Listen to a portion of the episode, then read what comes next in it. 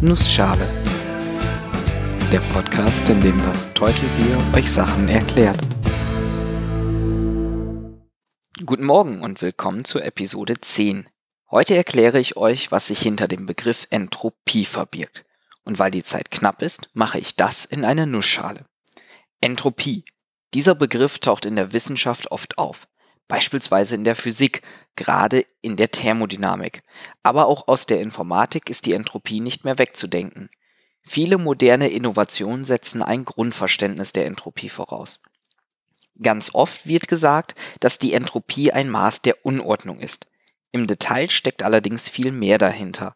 Oft, gerade in der Informatik, ist sie auch ein Maß für die Ungewissheit. Was genau sich da jeweils hinter verbirgt, möchte ich euch im Folgenden erklären.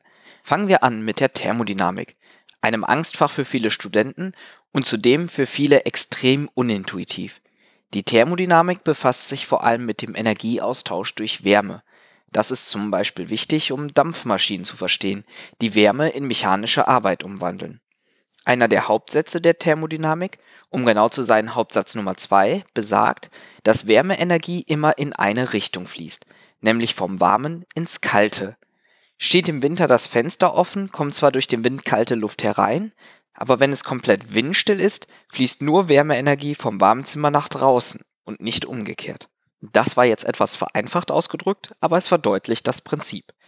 Nehmen wir ein anderes Beispiel, diesmal im Sommer. Wir haben uns ein Glas mit einem Erfrischungsgetränk eingegossen und geben zum Kühlen Eiswürfel hinzu. Wenn wir lange genug warten, werden die Eiswürfel schmelzen.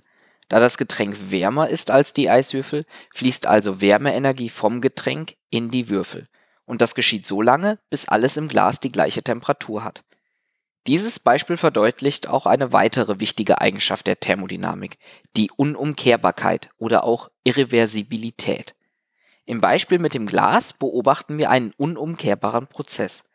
Es leuchtet ein, dass die Wärmeenergie nicht wieder von dem bereits geschmolzenen Eiswürfel zurück in das Getränk fließen kann, so dass sich wieder spontan Eiswürfel bilden. Das ist unmöglich, solange nicht jemand von außen eingreift. Es gibt jedoch auch Prozesse, die umkehrbar sind.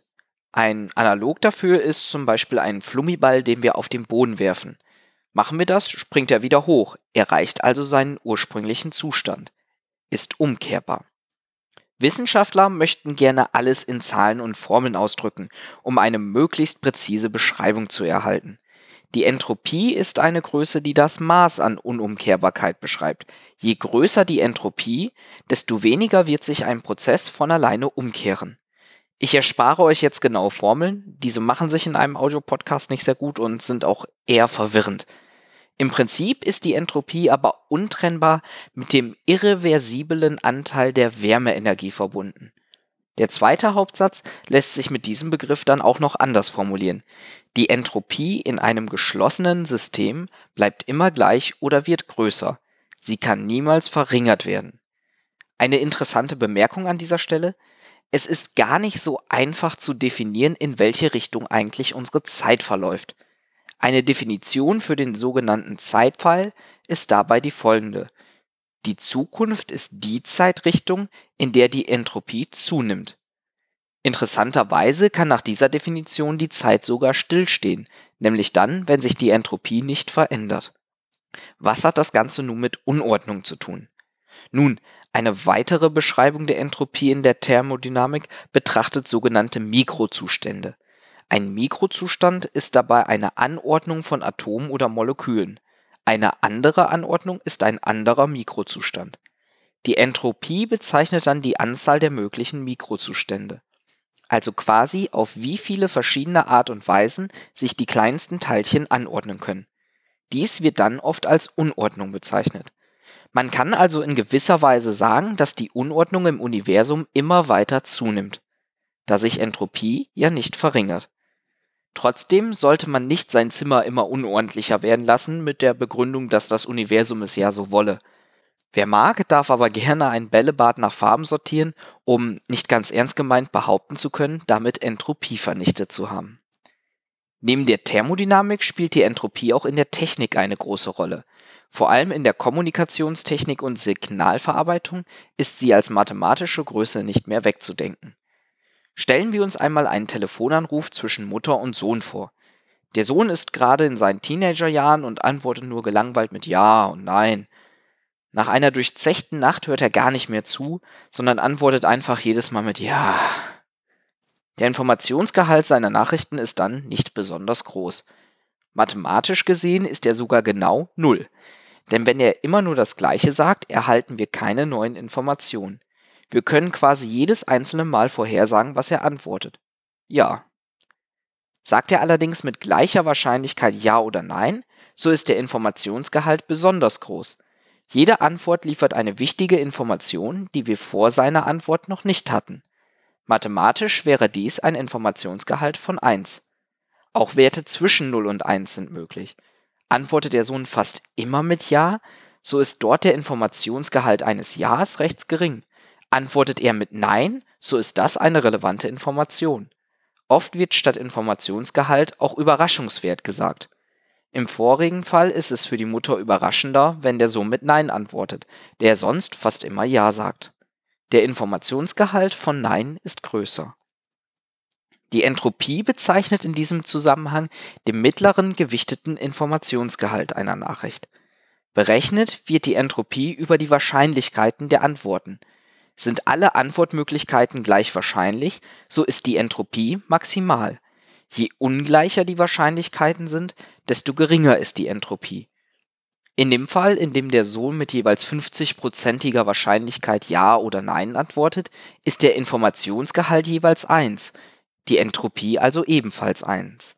Da alle Antworten gleich wahrscheinlich sind, ist dies die maximale Entropie in diesem Beispiel. Sobald eine Antwort mit hundertprozentiger Wahrscheinlichkeit auftaucht, die andere also nie, ist die Entropie 0. In diesem Extremfall ist jede Antwort bereits im Voraus bekannt.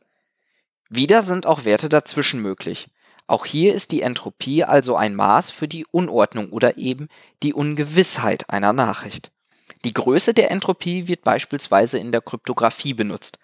Wenn man eine Nachricht verschlüsselt, indem man jeden Buchstaben des Alphabets durch einen anderen ersetzt, so lässt sich über die Entropie etwas über die ursprünglich verwendete Sprache herausfinden.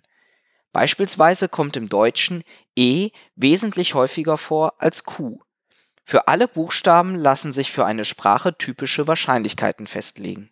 Diese liefern dann für die jeweilige Sprache eine typische Entropie diese ändert sich auch dann nicht, wenn man jeden Buchstaben ersetzt.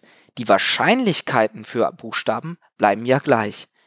Die deutsche Sprache hat beispielsweise eine Entropie von etwas über 4 Bit pro Zeichen. Das bedeutet, dass jedes benutzte Zeichen einen Informationsgehalt, den man durch 16 verschiedene Buchstaben abdecken könnte. Wir benutzen aber 30 Zeichen in unserem Alphabet. Damit eröffnet sich dann auch direkt ein weiteres Anwendungsgebiet, nämlich die Datenkomprimierung. Oft möchten wir möglichst viele Informationen mit möglichst wenig Zeichen übermitteln. Genau dabei kann die Entropie helfen. Auch in anderen Forschungsgebieten spielt die Entropie oft eine Rolle. Dort wird sie dann meistens in ähnlicher Art wie in der Thermodynamik oder auch in der Informationslehre verwendet.